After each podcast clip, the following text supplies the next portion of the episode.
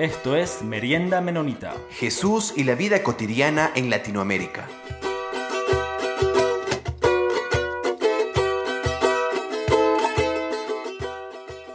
Bienvenidos a todos y todas a nuestro podcast Merienda Menonita. Muchas gracias por estar aquí con nosotros de nuevo. La semana pasada estuvimos conversando con Santiago Benavides, es el, este, donde comenzamos esta serie de conversaciones con ah, músicos, cantantes, personas involucradas en alabanza, liturgia. Y ah, esta semana vamos a escuchar la segunda mitad de esta conversación que tuvimos con Santiago Benavides. Entonces aquí arrancamos.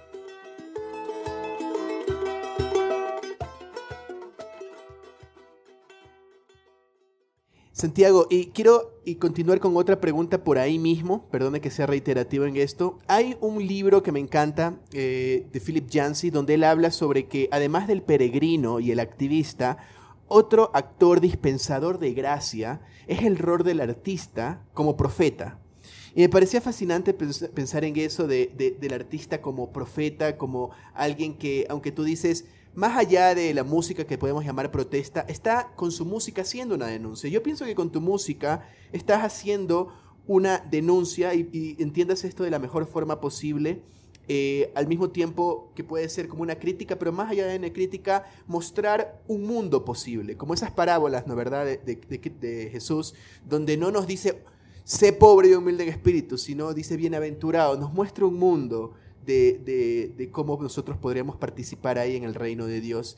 Y cuando hablaba sobre eso, yo me preguntaba, ¿cómo puede existir un profeta descontextualizado, fuera de su contexto? Y justamente estaba leyendo en ese tiempo un libro eh, que me encanta esta serie de libros que, están sacando ahora último, donde se presentan diferentes perspectivas dentro del cristianismo. Entonces hablaba sobre the Christian worship, la adoración cristiana, y hablaba sobre la música litúrgica, otro decía que no, que es la tradicional, otro que no, que es la contemporánea, otro que es la blended worship, la música mezclada, otro que no, que es la música emergente, esto de lo emergente fue muy conocido en Estados Unidos.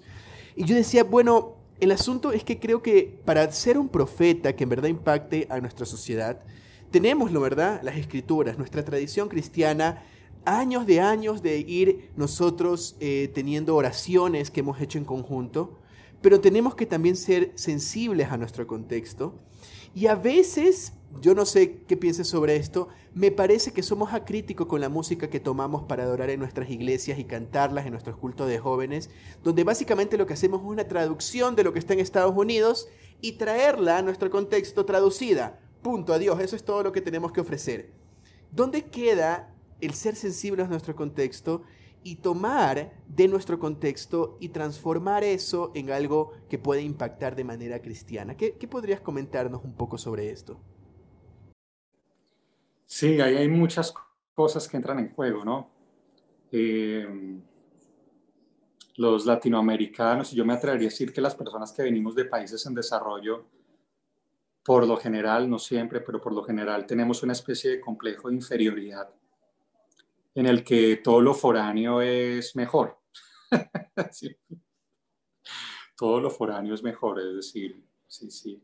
si viene de algún país de, mm, pues por favor, mis palabras las digo sin ningún resentimiento, pero si viene algún país de, de gente rubia y lengua anglosajona, eh, pues eso tiene que ser mejor que lo que hacemos nosotros, que somos aquí unos, unos subdesarrollados sudacas. ¿sí eso es como algo que está, yo no sé, en la cabeza en la cabeza de la gente. Yo, yo me vine a dar cuenta de eso ahora que vivo aquí en Canadá, me vine a dar cuenta de eso, porque empezó a derrumbarse eso que inconscientemente está por allá y empieza uno a darse cuenta del tremendo valor de lo que hay en nuestra tierra. Tremendo, tremendo valor. Yo les cuento, pues yo estoy acá, estoy muy contento, estoy disfrutando, estoy aprendiendo muchas cosas. Amo este país en el que me encuentro, lo bendigo, pido por sus niños, por sus jóvenes, por sus gobernantes.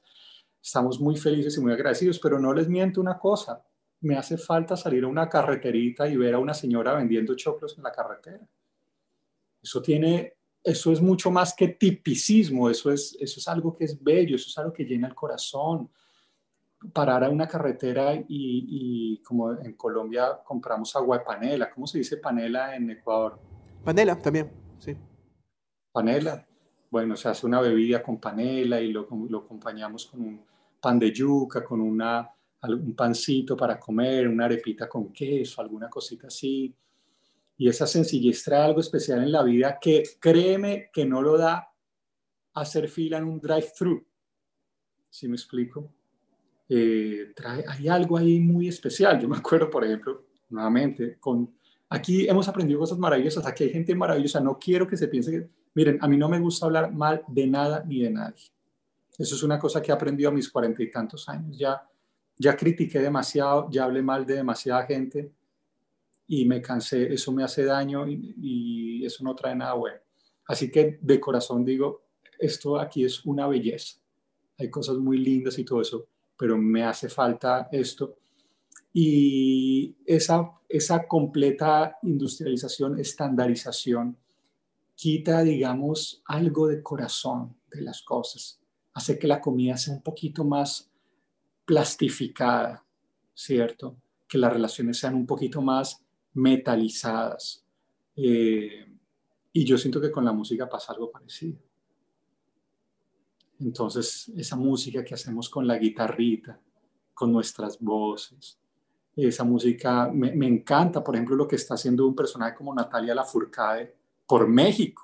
¡Wow! O sea, lo que está haciendo en este momento la, una de las personas que más está haciendo por su país se llama Natalia Lafourcade porque a rescatar el canto de los sencillos, los instrumentos, la jarana criolla de, Veracruz, todo ese tipo de cosas, está trayendo un sentido de valor, de, de redención a su gente.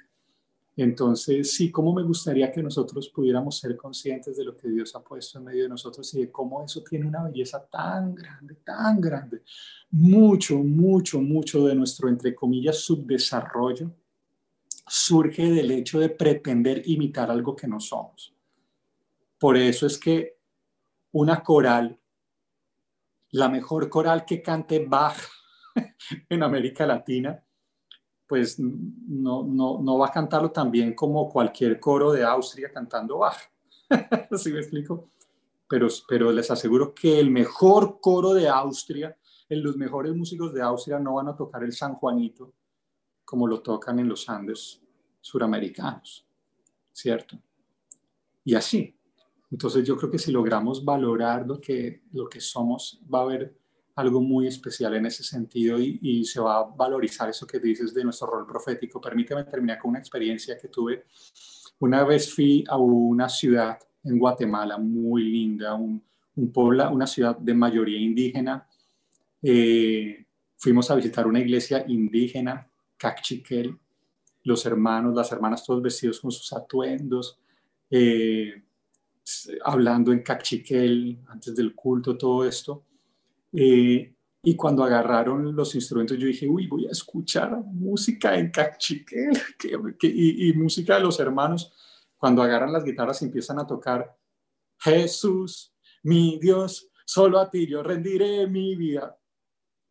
En la peor versión imaginable. ¿Sí me explico? Claro, hay tal lejanía eh, cultural que eso, se escuchaba rarísimo, rarísimo, rarísimo. Y fuera de eso tuve, no lo niego, una profunda decepción porque yo estaba viendo los atuendos, viendo la comida, viendo los tamales, viendo los colores, los tejidos. Yo dije, ¿cómo será la música? Entonces, pues me encontré con esta traducción de dudosa calidad de One Way Jesus eh, y bueno, qué lindo habría sido que esa iglesia dijera, tenemos nuestra música y podemos cantar con lo que somos.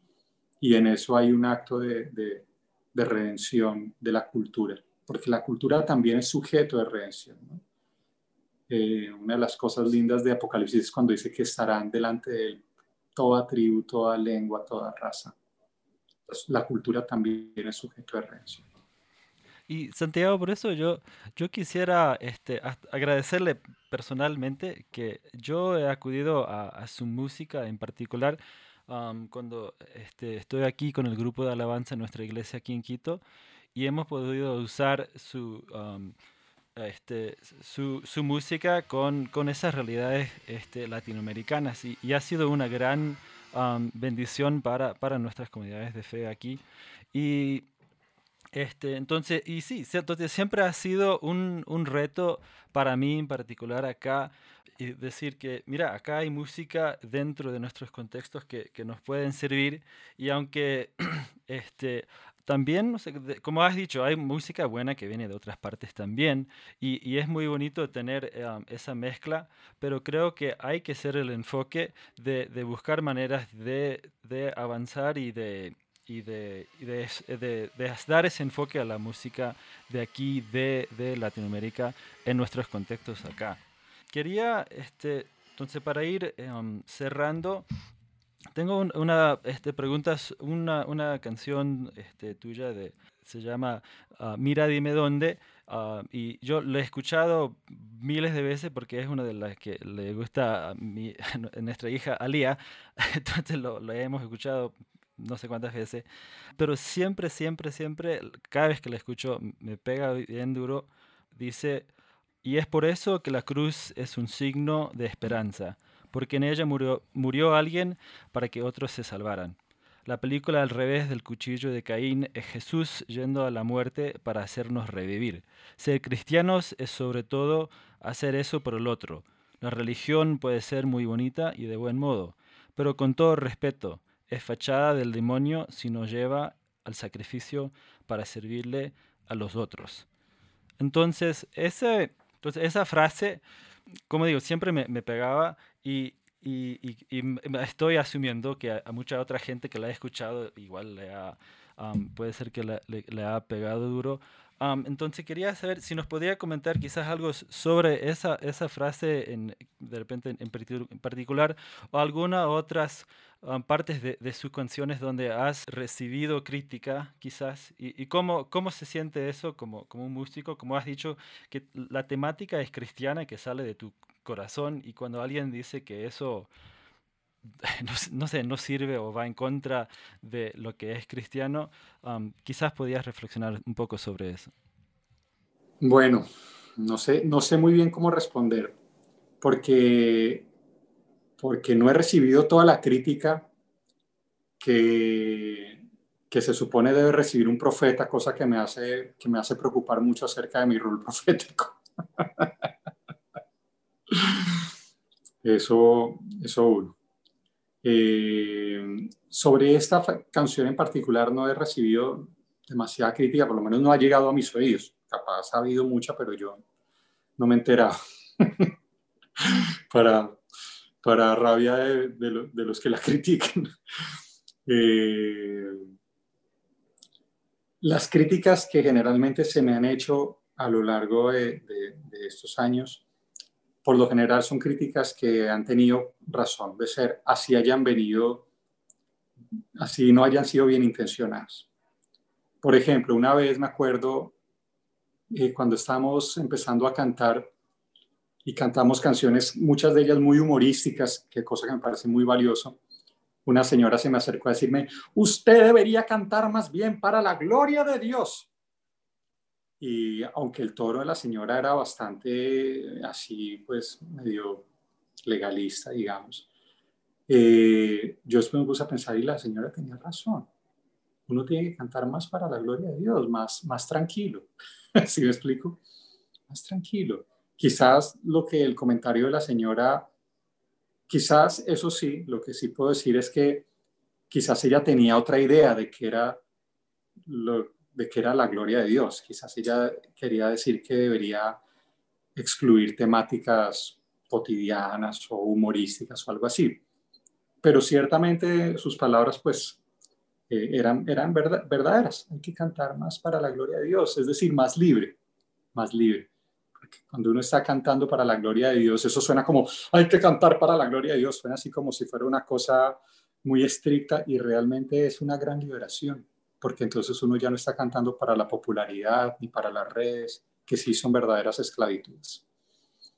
Eh, entonces, pues, ¿cómo, cómo, cómo, cómo no agradecer una crítica que aunque me parece que no fue muy amorosa ni bien intencionada, pues en últimas tenía razón y me está haciendo hacer, me está llevando a ser cada día un poquito más libre.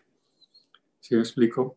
Eh, ¿Qué otras críticas se recibió? Eh, quizás una, una crítica no dicha, una crítica tácita, es el hecho de que pues estas canciones no tienen la gran difusión que tienen otro tipo de mensajes. ¿Sí me explico? Eh, en ese sentido, por eso escribí alguna vez la canción de los extraterrestres, porque um, una vez estábamos en, me acuerdo, en, en, Panamá, y entre nosotros había un predicador ya viejo, una especie de Pepe Mujica, y dicho sea de paso, llamado José, y dicho sea de paso, uruguayo. Entonces, viejo, José y uruguayo, pues una especie de Pepe Mujica, pero predicador. Y el viejo después de una presentación, se acercó a mí, a la banda, a los muchachos, y nos dice, chicos, ustedes son unos extraterrestres y les quiero decir una cosa, van a tener desde ya a, tener que acostumbrarse a que su éxito va a ser medido de otra manera. No midan su éxito por lo que se mide el éxito normalmente, tienen que medirlo de otra manera. Y por eso la canción dice, eh, y si ese es tu caso, te va a tomar unos años aprender a funcionar y quizá la vida entera entender que la medida de tu éxito no es igual. Entonces yo diría que, que esa ha sido quizás en un sentido la crítica más, más, digamos, presente, aunque no dicha, a nuestro ministerio, el hecho de que no se esparzan las cosas tanto, pero creo que tenemos que entenderlo como, como algo que es inherente al mensaje, al mensaje en sí mismo por un lado eso, por otro lado, pues hay muchas cosas que tenemos que mejorar, tenemos que ser más diligentes también en la difusión. A veces los artistas, una cosa que me he dado cuenta es que los artistas que no estamos tan interesados en el mainstream, a veces somos un poco eh, descuidados y faltos de diligencia en hacer lo que toca hacer para que las cosas estén, que, que haya un canal de YouTube organizado, que las canciones estén en las plataformas como Spotify, ese tipo de cosas, que haya unas redes sociales más o menos funcionales, no totalmente dedicadas a la autopromoción, pero que, que, que, que cumplan la función de comunicar a la gente lo que se va a hacer. Entonces, a veces me he dado cuenta de que hay mucha gente que dice, y aquí una, una, una, una autocrítica amorosa, eh, para los que se sientan identificados conmigo en este sentido. Hay mucha gente que dice, no, es que mi música no se difunde porque es que el mensaje que predico ya no tiene cabida en esta sociedad corrupta. Bueno, hay que ver si está también haciendo de su parte lo que necesita para que ese mensaje llegue a los demás.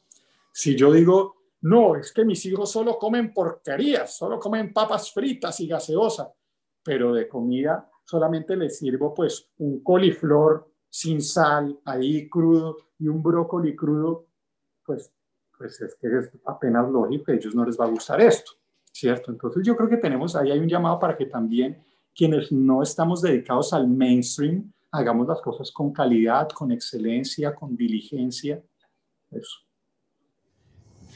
Ya estamos eh, en la recta final de nuestra entrevista, Santiago. Solamente comentarte algo que, para que lo sepas, y aquí públicamente queda en el podcast Merienda Menonita.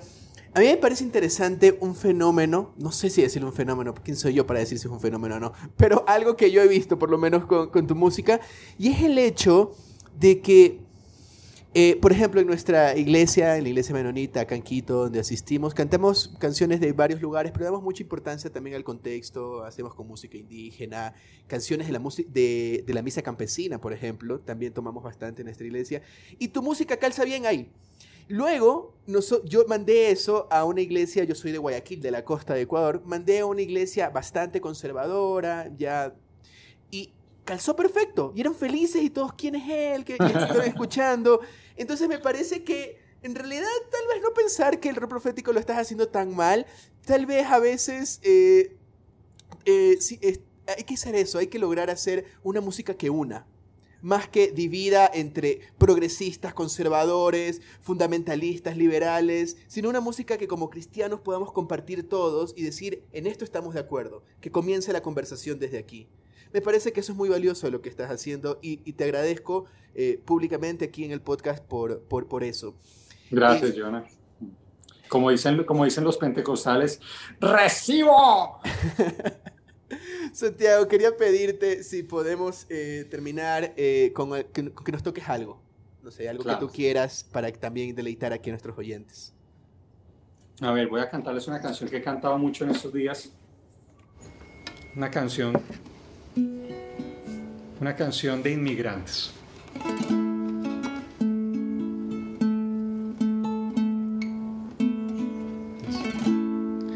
Aquella vez que te preguntaron si ya sabías hablar inglés y respondiste con entusiasmo, claro que yes.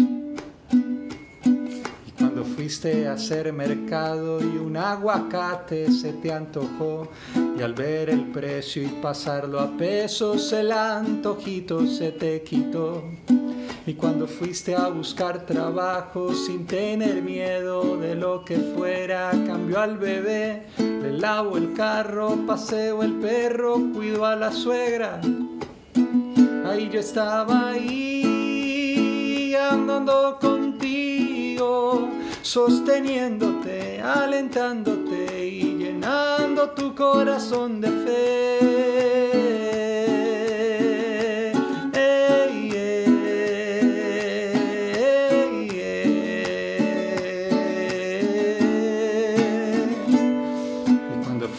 hacer las vueltas de los papeles de residencia y te dijeron con cierta mueca que ya pasabas de los 40.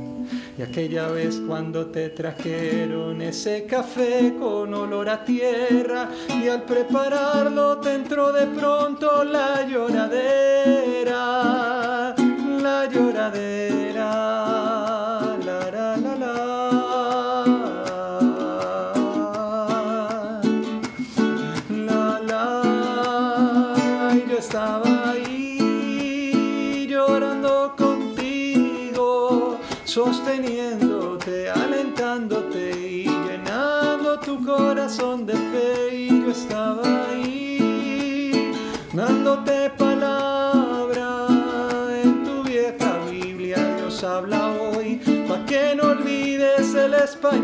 y yo sigo aquí, andando contigo, sosteniéndote, alentándote llenando tu corazón y yo sigo aquí y estaré por siempre. No temas el monto del alquiler, que yo tus manos bendeciré.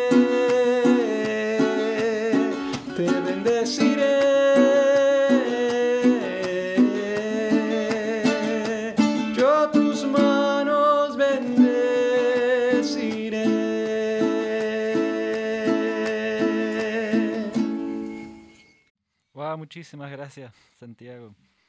No, muchas gracias. No sé, no sé si me permiten decir algo. Eh, durante estos tiempos de, de, pandemia y todo eso, eh, estamos necesitando una red de amigos del ministerio. Estamos necesitando una red de personas que, que quieran decir, eh, creemos lo que, en el valor de lo que están haciendo, queremos que lo sigan haciendo y que quieran apoyarnos en la medida de sus posibilidades. Así que si alguien que esté escuchando esto eh, está interesado en, apoyarnos, por favor escríbame. Apoyo canta palabra, así se llama el correo. Apoyo canta palabra. Apoyo canta palabra arroba gmail.com. Eh, les podemos contar cómo lo, podemos cómo lo pueden hacer. Servimos a través de, una organización eh, misionera formal que les puede dar un recibo de donación y todo esto. Y cada pequeña semilla para nosotros es muy importante y nos permite seguir avanzando en los proyectos, en esas canciones que creemos que, que Dios ha puesto en el corazón para hacer llegar a muchas personas. Así que eh, si alguien escucha esto y, Dios y siente que Dios lo inquieta en ese sentido, déjenme saber, por favor. Muchas gracias. Muchísimas gracias Santiago y también animamos a, todos nuestros oyentes a buscar todos los diferentes canales de ahí de, Santiago. hay como este, bajar su música de está en iTunes y en diferentes espacios este, y, también animamos ahí en, en, sus diferentes comunidades de fe pensar en lo que él dijo sobre si están usando su, su música, de repente hay una manera de, de como él dijo, dar una, un granito de, de arena por ahí. Este, entonces vamos a seguir conversando con, con diferentes músicos estos, en estas semanas y enfocando en todo esto de la liturgia, de la alabanza y cómo este, individualmente y comunalmente cómo alabamos a Dios y qué implicaciones tiene eso en nuestras vidas. Entonces agradecemos de nuevo muchísimo a, a Santiago. Gracias, Peter y Jonathan. Les mando un abrazo gigante, un privilegio. Realmente fue, una, fue algo muy grato para mí. Agradezco su escucha, sus preguntas tan valiosas, tan... Hay una palabra, Peter, en inglés que me ha gustado mucho, que es insightful. me gusta esa palabra, tan penetrantes. Así que muchas gracias. Sí, gracias a todos nuestros oyentes. Y Jonathan, ¿algo más para cerrar? Solo mandarle un abrazo a la distancia a Santiago, agradecerle mucho por su ministerio eh, y por esta entrevista que nos concedió aquí. Con mucho cariño. Un abrazo para todos. Buenísimo, ahora vamos a ver qué es que Marcos tiene para nosotros esta semana.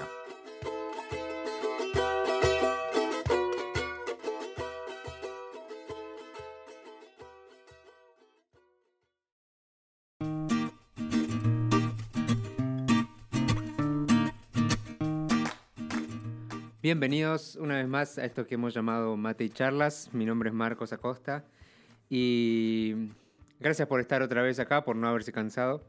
Y hoy simplemente quería tratar un poquito el tema. Como saben, venimos hablando de interpretación de la Biblia y qué significa interpretar, un poco la historia.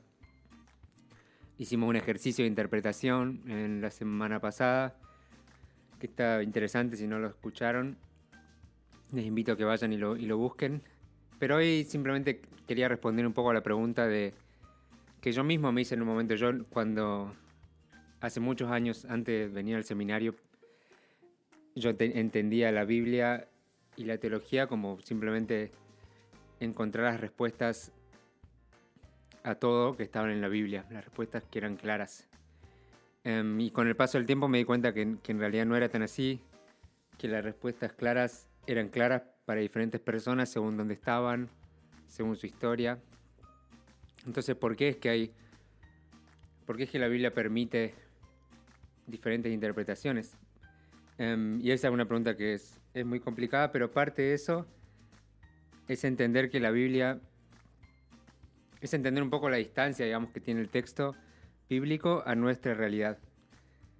Um, y hay un ejercicio para esto que hizo un profesor en el seminario, en, el, cuando hice la introducción al Antiguo Testamento, al Nuevo Testamento, perdón, y él nos decía que,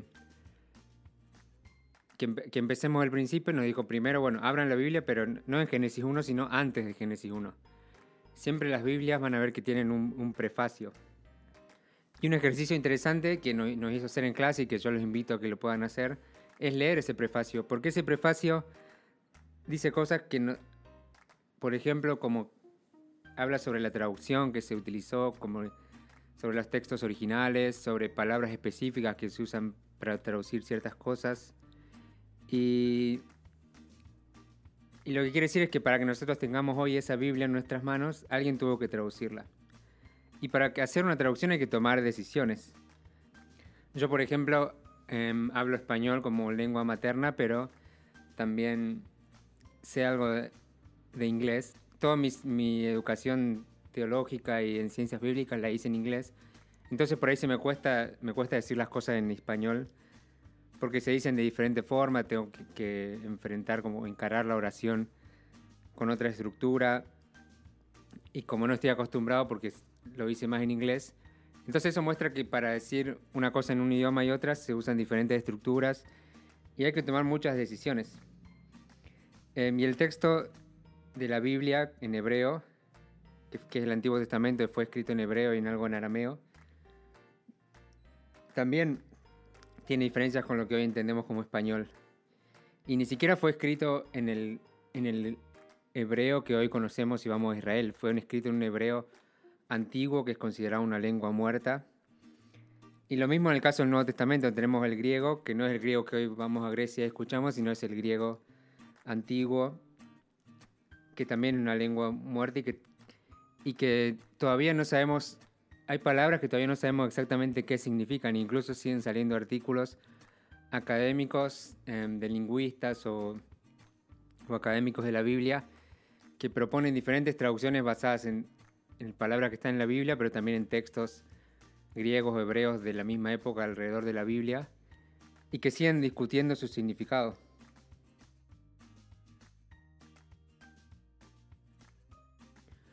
Incluso las palabras reflejan una cosmovisión que es diferente a la nuestra. Por ejemplo, la palabra anaj o algo así, perdón la pronunciación, aquellos expertos en hebreo, pero es la palabra que se traduce a veces como humillar o a veces como violar, dependiendo del contexto. Y, van a ver que en la Biblia cuando esa palabra aparece, los traductores tienen que interpretar.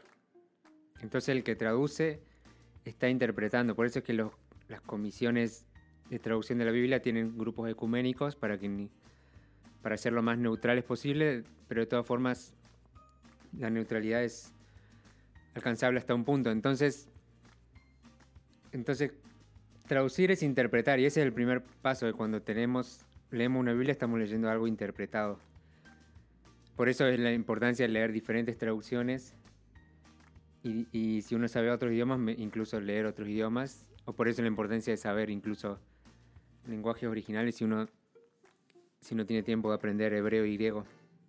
Pero bueno, hoy simplemente quería resaltar eso, de que si alguien pregunta por qué, hay varias interpretaciones de la Biblia. El primer paso es eso, que hay una, hay una traducción que no, se, no traduce solo palabras, sino cosmovisiones, y que eso es algo complicado, que tiene mucho más detalles técnicos, pero simplemente eso nos muestra un poco que ya empieza a separarnos del texto y a leerlo con más curiosidad y, con, y haciéndonos más preguntas y con más apertura que puede haber quizás varias formas de, de entenderlo. Así que bueno, espero que lo hayan disfrutado y saben que cualquier cosa me pueden mandar preguntas. Por ejemplo, alguien me preguntó sobre el árbol de la vida, porque hay uno al principio de la Biblia y al final. Y bueno, y un da- dato es que también hay uno en el medio, en Ezequiel. Em, así que quizás hablemos de eso en algún momento, pero cualquier cosa ya saben dónde encontrarme. Así que nos vemos y gracias por acompañarme.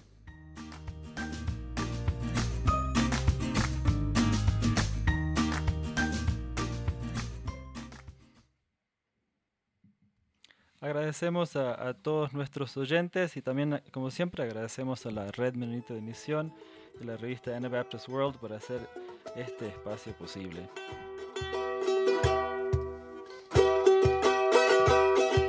Comentarios vertidos en este programa no representan necesariamente la opinión de Merienda Menonita, la Red Menonita de Misión o Anabaptist World. Esto fue Merienda Menonita. Siempre estamos atentos a sus opiniones y preguntas y nos pueden escribir al info arroba meriendamenonita.com.